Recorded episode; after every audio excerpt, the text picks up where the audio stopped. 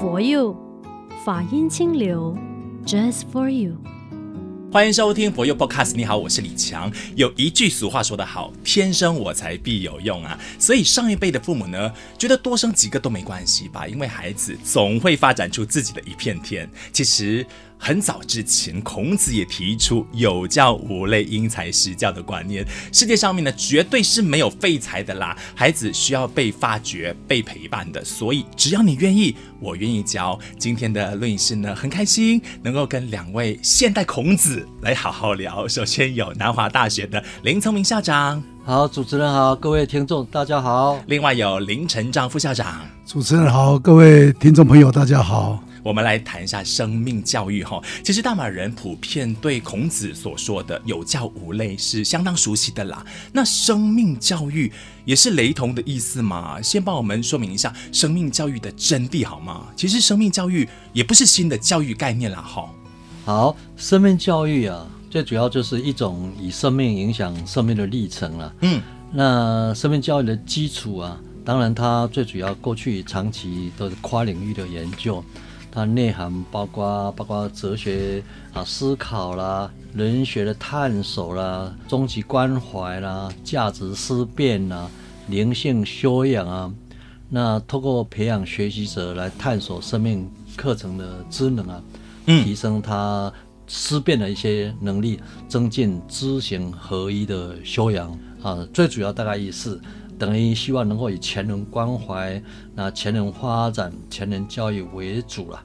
那希望大家共同来探究。是简单而言呢，其实就是涵盖三大层面啦：生理的、心理的，还有灵性的部分哦。那为什么现在这个年代我们更重视全人教育这个观念呢？是因为科技非常进步，甚至 AI 或许会取代人类，所以我们居安思危吗？所以我们才那么的精进吗？呃，假设哈，依据我们啊、呃、过去的经验来讲的话，因为 AI 啦，还有一些数位化的发展啊，有时候大家会造成我们很多的啊、呃、人际关系的疏远，是那无形当中啊开始会产生忧郁症。嗯，像在台湾来讲的话，每一个人使用手机啊，还有三 C 的产品，一个人平均是一天。就耗掉了八个小时又八分钟。哎。那根据国际的研究报道啊，假设超过六个小时以上的话，那就会开始逐步有一种忧郁的倾向。嗯嗯。所以这个对年轻人来讲的话，可以说会造成很多情绪上的困扰。嗯。那在台湾已经发生这种现象出来了，特别是我们最近在啊很多大学校长在一起座谈的时候啊，很多学校。那学生有问题的话，必须找咨商辅导中心，结果每个学校大概增加两倍到三倍的咨商的的一些人数，所以这个的确是造成年轻人很严重的课题。嗯嗯嗯，校长提到这个重点哦，因为我们现在在使用三 C 产品呢是相当普及的。为什么需要它？因为它提供很多方便给我们嘛，包括说呢，我们孩子可能上网课啦，需要用到这个手机、平板呐、啊，还是写作业的时候都需要用到它。又或者是因为教育水平渐渐提高嘛，父母亲他可能教不到，所以呢就要透过三 C 产品啊，我们上网去找古老师帮忙嘛，这样。好，所以在我们的这一个科技又不可以被割舍的同时啊、因为我们的孩子他依赖着他的话，或许就像刚刚上提到的，呃，缺少了这一个沟通能力啦，然后是没有办法跟别人好好的表达自己啦。那我们要让他并存的时候，副校长有什么意见吗？就是手机的这个使用啊，我觉得就现在在这个科技时代啊，呃，有时候大家难免呢、啊。过度依赖它哈，嗯，大人也是这样嘛。像我们有时候，那手机刚好放在别的地方忘记了以后啊，嗯，我们那个在那个当下或者是在那个后面的这个几个时间里面呢，我们就感到非常的焦虑，嗯，因为可能好多的事情呢，我们没办法去联系到，或是以为就是资讯就断掉了哈，嗯，那就是成年人世界里面呢，大概也对于这个手机啊。有过度的这个依赖哈，那所以他在看自己的小孩的时候啊，他其实也是这样，就是说你大人也没有办法放下手机，嗯，那你没有办法放下手机，放下平板，那小孩子他在玩手机或在玩平板的时候，你用什么样的方法，叫他能够放下来？那我觉得这个是一个整个家庭教育啊，或是你现在面处的一个时代里面呢、啊，我们必须要去面对的一个重要的课题哈。怎么样能够让孩子啊，也能够不要那么的这个迷恋在这个呃手机或是呃电脑这个平板哈？是是。那这个可能是大家必须要去关切的哈。那当然要做这个事情的最开端。我觉得大人要有一个让孩子有一个学习的这个榜样哈，那让他们觉得说，嗯，在没有过度用手机，事实上还是可以多做一些外部的这个连接，或者是一些跟别人的一些比较呃这个正常的一些交流互动等等哈。那这个部分，我想呃，可能是我们怎么样去取得一个平衡点呢？这个必须要再去思考的这样。科技。是应该在支配我们的 AI，应该是支配我们，而不是我们就陷进去被他们掌控哈。但是实际上来说，AI 就是没有感情的嘛。我们人是情感生物来的，那每一个成果呢，其实都是有温度的，所以应该是不可能被取代吧。但是因为大环境，我们呃花一点时间去纵观一下，现在特别我举个日本为例好了，那那边就是高压的社会，大家好像就是哎一直引导我们去这个机械化的生活状态，我们要如何不被他们主导，而是我们愿意适时的使用它就好。事实上，你本身要有一些观念必须要建立。呃，AI 的确是会影响我们人类，它因为计算啊很精确，对，所以非使用它不可，对不对？哈，嗯嗯嗯。同时，我们很多的机器设备啊，你一些重复性的工作。它可以帮你忙，甚至有一些啊分析，它比你还很数据很大，它可以帮你分析，而且很快，而且很快。而另外一个啊，我们人会累啊，就是本身啊精力、体力啊都会受到限制，而机器设备不会累，嗯，所以无形当中，它的确会帮忙人类解决不少的问题点。但是也因为它有这个能力，你用了多的话，你慢慢会被引诱。然后会增加懒惰，不会去思考。嗯、那你过度的依赖他，情绪也会发生问题，变成人际沟通啊，慢慢慢就发生问题。所以你要慢慢要养成，机器设备是我们使用的工具，但是啊，你不能被它利用。我们现在很多年轻人呢、啊，就是因为过度使用它，到最后变成了我非他不可，比爱人，比父母亲。还连着，所以在这种情况之下来讲啊，就人际沟通发生问题，嗯嗯、那很多情绪病发生问题，那甚至很多人呢，我们可以在那个手机啊等等看到一些啊，比如说不好的节目啦、啊，甚至色情影片啊、暴力行为啦，很多啊，无形当中被吸引的走，而情绪会多多少少会受到影响，嗯、所以在这种情况之下。你一定要想办法，你要告诉自己，这些机器设备，你要懂得了解它，利用它，而不要被它牵着走，否则你就一生就会发生问题。所以刚才林副校长就跟大家谈到啊，你一定包括你要教育小孩子啊，你必须要非常的重重要，你必须谨慎小心。假设你没有扭转这个习性的话，将来孩子。会变成一个山西的小孩子，那就完蛋了。林校长也是提醒我们，自觉能力很重要哈。但是因为孩子还小啊，他没有办法很精准的去判断，我们不可以去支配 AI 或者是科技的。那呃，林副校长也提到说，哎，我们是不是以身作则特别重要？因为送孩子到学校去之前呢，其实家庭教育更是要先开始的，所以。再一次努力的，就是给所有的父母亲精神喊话一下，要怎么样真的做到哈？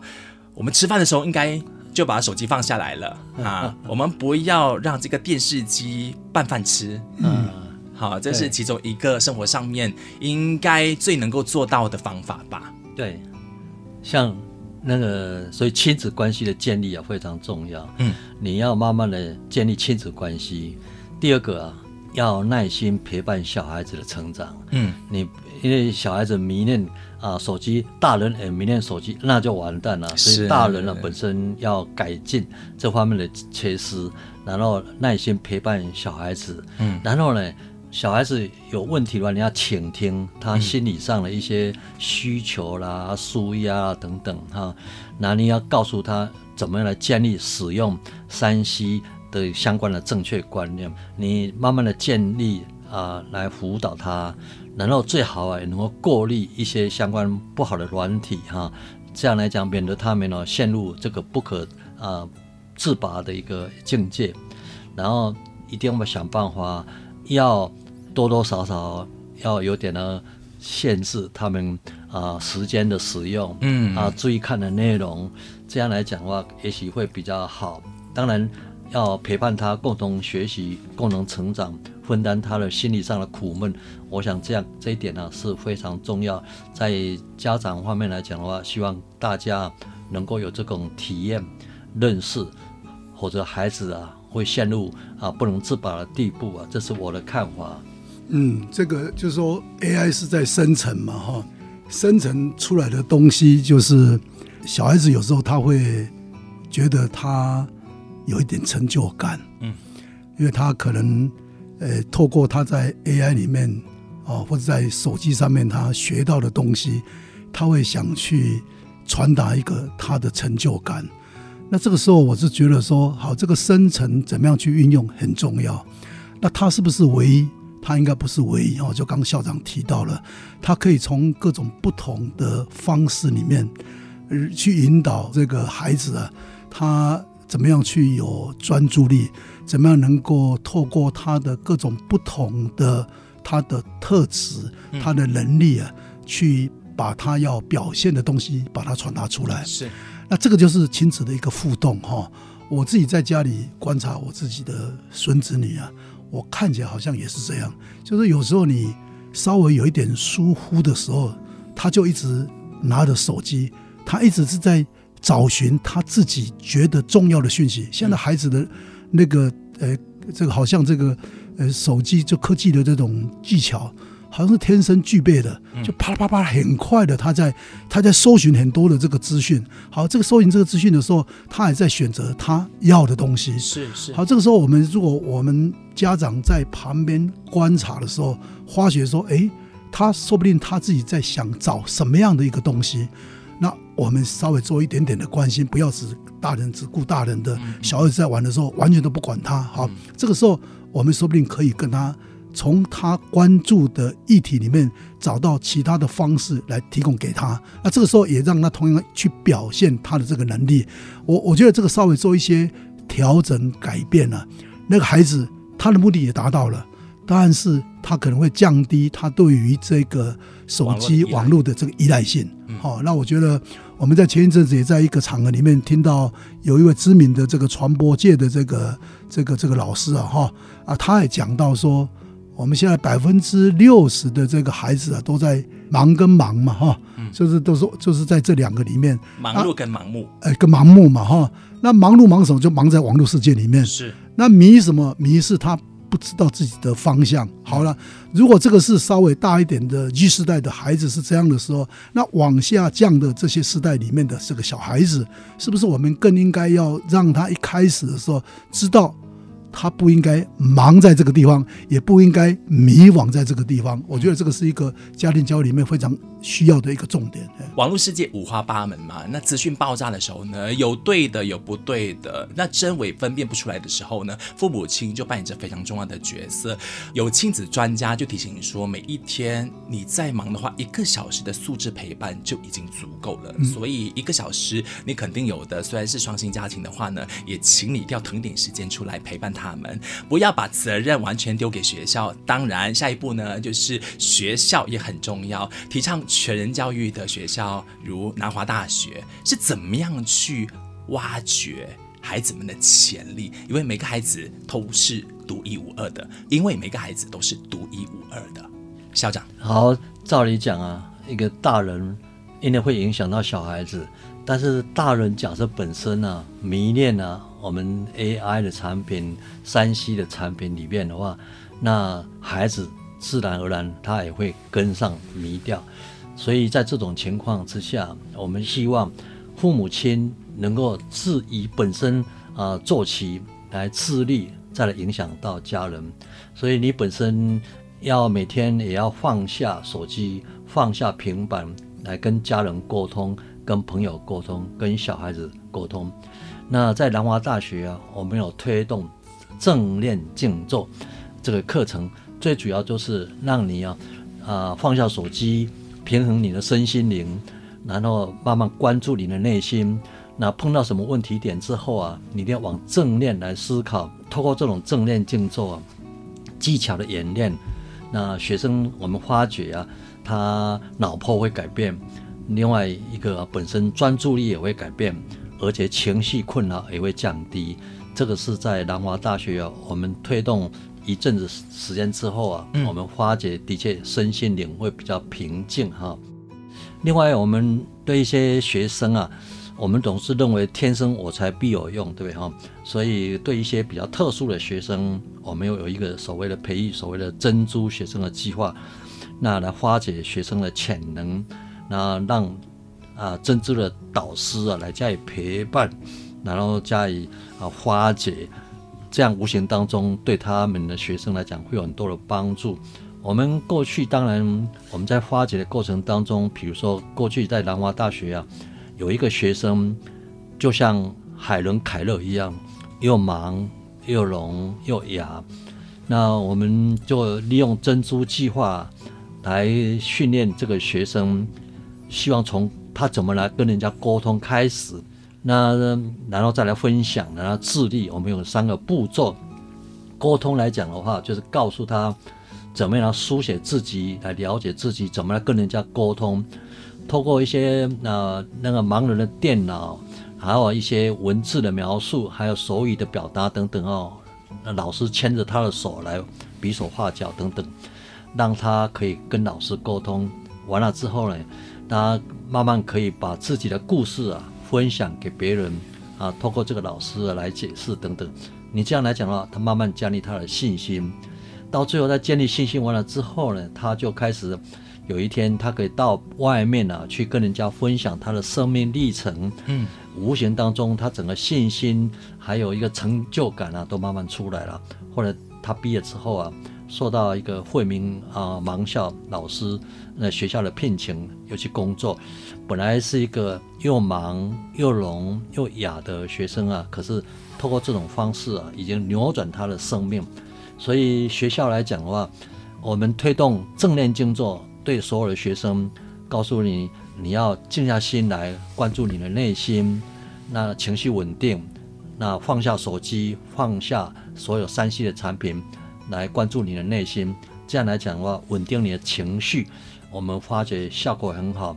那么再加上珍珠培育，有一些特殊学生啊，我们以特殊的关怀，有发现这个到目前为止，我们已经培育了一百七十七个这种啊特殊的学生，呃，成果也都相当的不错。嗯。所以，我们南华大学不只是在提倡全人教育，而且我们提倡的是全人类受教育，大家都有受教育的权利哈。嗯、基本上，马来西亚学生到南华大学求学的人数，到目前为止其实有很多了吗？对，目前来讲的话，到目前呃，马来西亚从南华大学毕业的同学啊，已经有将近一百六十个人左右。哇哦！那今年呢，还在校的同学啊，还有三十一位哈。嗯那么在过去来讲的话，他们都很认真。那有些练传播啊，呃，怎么来啊？透过媒体来跟人家传播信息。有些练企业管理，有些练幼儿教育。那最近来讲的话，他们有些练生死系跟民族音乐系。所以现在完全看同学喜爱啊，因为我们学校有将近二十个科系嘛啊。嗯。那不同的面向可以提供给同学啊。啊，不同的选择。那同时，特别是像民族音乐，最近来讲的话，南华大学的同学啊，参加马来西亚一个相关的艺术节、国际艺术节的比赛啊，那获得很好的啊、呃、成绩，哦，受到各嘿大家的肯定。所以最近呢、啊，很多人去到我们学校去练啊民族音乐系哈。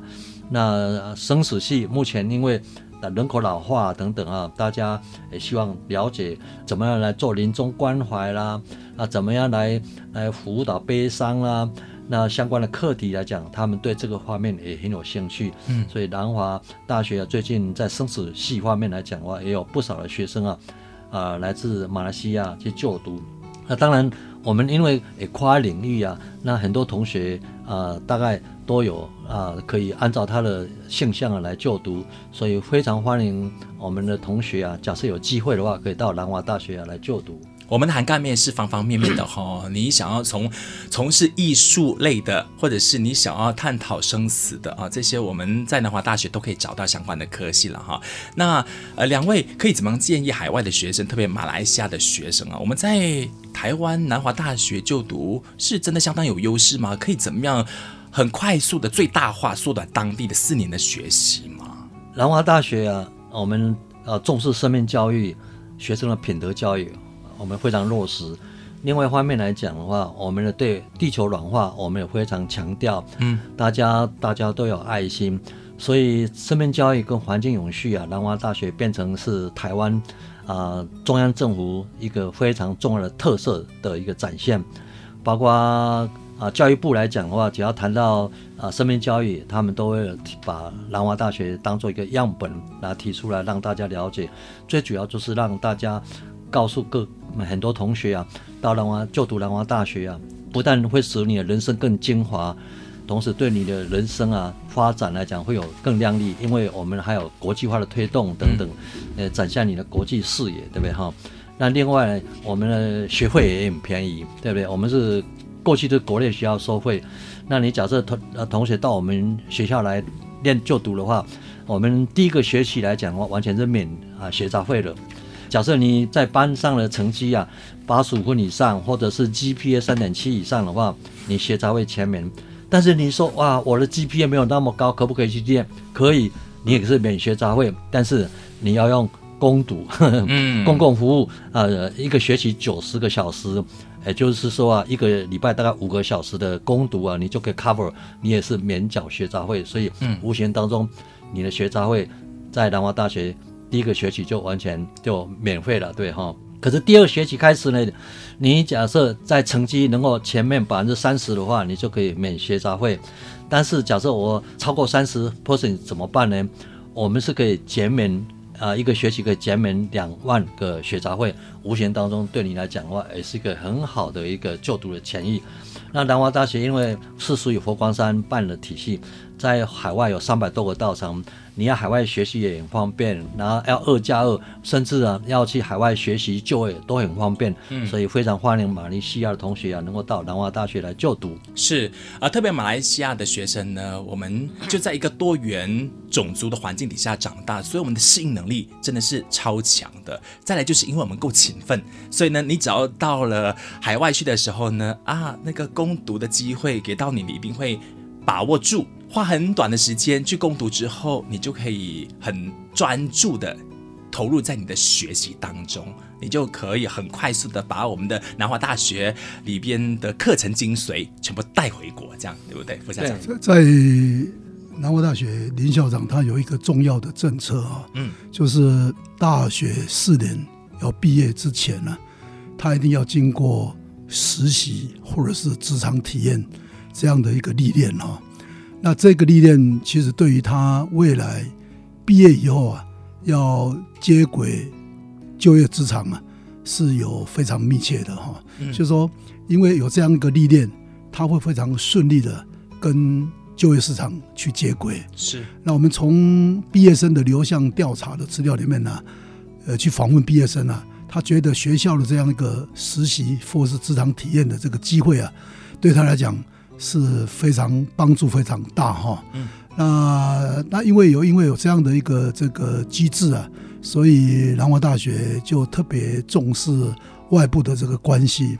那我们的学生大概在学校期间里面呢，啊，我们都会安排有一些外部的这个大企业家哦，那个都是我们台湾国内的这个呃企业楷模，他用一个。创业楷模讲座啊，呃，来学校里面呢，跟同学分享他的创业的这个呃故事跟经验哈。那里面也有一些是我们的企业负责人用不同的形态，用创业主题班、创业交响剧或者企业经营跟人文讲座啊，用不同的形态啊，我们在一个学期里面呢，有二十几场的这种讲座啊，来提供给同学啊。做一些选择，嗯，那我们把这些讲座也包装成一个叫做就业力跨领域的学分学程，十二个学分，让同学根据他的兴趣、他的时间的安排，用套餐式的方式啊，让他来选择这个学分。那这个学学分选择的时候，他他的这个创业或就业的职能能够有一些提升之外啊，更重要是说他去接触这些企业家。那我们也在辅助，就是去帮忙安排做一些企业参访，让他在第一线可以去看到企业的这个企业，而且可以在第一线跟企业的负责人可以做一些面对面的沟通跟交流。那这个在别的学校应该很少有这样的安排。南华大学我们把这样的一个这个。呃，职涯辅导的这个设计啊，我们融入我们的课程或相关的辅导活动啊，所以在台湾的这个教育部啊，也给我们这样的一个辅导机制啊，也给予肯定了。所以南湖大学我们在呃这个全国的这种大专校院的职爱辅导的呃评比里面呢、啊，我们都拿到非常好的一个。成绩啊，我觉得这个是非常非常重要。就是学校期间里面，让同学有一个实习历练的机会，是。然后我们透过我们的这种生活机能的一种安排哈。我刚刚校长也提到，学生他因为来就读南华大学，因为都是华文的这样的一个这个语言，所以他很容易跟呃社区就共融了。那社区共融的时候，他要进到外部。就是校园之外的外面的这个这个社会里面去的时候，他很容易跟大家打成一片。好，那我们的这个交通车安排就很重要。所以南华大学我们一天里面我们有四十八班次的这个交通车啊，我们来安排让同学啊，呃，可以在走出校园，可以走出校园。哦，然后走出校园之外，我们也有一些这个跟我们的主管单位有安排，有一些。呃，我们租用的这个交通车，那也有一些小黄的这个巴士啊，啊，有一些是这个我们的交通单位提供的这种交通工具等等。我们让他进到校园里面来，从校园里面只要往外面走，他不需要自己再去骑摩托车，他可以坐我们的交通接驳车啊，就跟外部连接。那这个对同学的生活起居啊，他的这个学习上面。都非常非常的方便哈，所以海外的学生来到南华大学，我们很肯定的来讲，我们呃学校的这个整个住宿的品质，我们是非常的完善。嗯嗯，我们的整个生活机能是非常的完善，我们跟外部的交通的连接是非常的便利呃，所以他在南华大学的四年里面，他可以融入台湾的这个社会，也而且可以在这个地方也可以学到。非常多的一些宝贵的东西，将来回到不管是呃有机会在台湾里面继续升学，或是有一些呃特别的这个就业的这个机会，或是回到南华大学，我相信用他的所学啊，呃应该都会有呃非常好的发展。我们今天也听到有有有督导谈到他自己的亲戚就在学校里面练的是气管系，他本来在南华大学的表现就非常好，他拿到我们云嘉南三个地区的创业竞赛的第一名。后来我刚问他说，毕业以后回到马来西亚啊，他到底现在发展怎么样？他说非常好，他已经把爸爸的企业已经把它接下来了。嗯，接下来以后，而且他自己有一些创新的，还是不断的在学习创新的这个思维，进到这个企业里面呢，在做一些突破。我相信他将来应该可以把这个企业经营得非常的好。太好了，南华大学就是理论与实践并重嘛。那呃，最后一个问题，我们花一点点时间了解一下海外学生在台湾就业的情况。现在很方便了，嗯，现在特别是台湾很缺工，对不对哈？啊，包括低阶的、中阶的、高阶啊，都非常缺乏。所以在南华大学或在台湾大学啊来就读的话，呃，留在台湾工作的几率非常的高，嗯哼啊，所以在这个地方啊，特别要啊跟各位听众朋友，大家能够啊让大家了解。那从马来西亚申请到台湾去来讲的话，有两个途径，一个就是以侨生的身份来申请，侨生来讲的话，就九月入学哈。那假设以外国学生的身份来申请的话，有春秋两季，对不对？都可以来申请。那所以这个部分呢，请大家可以关注我们的网站，对不对哈？那到台湾来念书的话，甚至啊，我们因为呃你是正式学生，一个礼拜有二十个小时可以打工，那每一个小时是二十七块啊马币。那一一个月的话，你就可以赚了两千一百六十块马币，可以说啊相当不错，可以供养你自己啊在那边的一些生活费。嗯，对，说还不错。那你假设要到像南华大学是佛光山体系的一个大学，在美国念书啊，比如比如说到西来大学，你在美国念大学啊，一年有时候上百万呢，对不对哈？对。那可是到南华大学啊来念的话，两年只要三十万元新台币。修习四十八个学分就非常的方便，毕业之后可以拿到两个学校的学位，南华大学跟美国西来大学的学位。那你假设在南华大学学就读，说我想在中途啊出国参访学习，我们又可以补助三万块钱的海外学习，哇，这个很很方便啊，真的哎，对呀，所以非常欢迎我们马来西亚的同学啊，有机会的话能够到南华大学啊来就读。好不好？谢谢，谢谢林崇明校长的分享。那我们呃林成章副校长还有什么补充吗？没有，我想这个念大学四年呢、啊，其实是决定自己未来方向一个非常重要的一个关键点哈、哦。四年里面可以学到很多，四年也可以就迷迷糊糊就过去了哈。那找一个好学校，呃，对自己。